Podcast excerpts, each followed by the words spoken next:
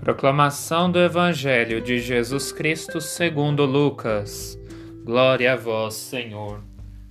Naquele tempo, enquanto Jesus falava ao povo, uma mulher levantou a voz no meio da multidão e lhe disse: Feliz o ventre que te trouxe e os seios que te amamentaram.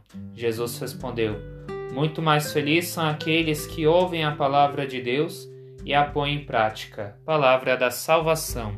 Glória a vós, Senhor. Maria é um modelo para os cristãos, porque aceitou em estar fazendo a vontade de Deus. E Deus nos convida a estar honrando a pessoa da Virgem Maria.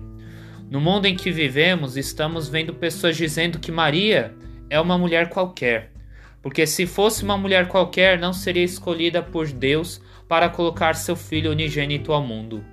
Maria foi escolhida para ser a mãe do Filho de Deus porque foi obediente a Deus, e através da obediência com Deus que o Espírito Santo se concebeu no ventre da Virgem Maria, para gerar o Cristo e os cristãos. Deus só não escolheu outra mulher porque viu que Maria ia abraçar a vontade que Deus tinha para Maria.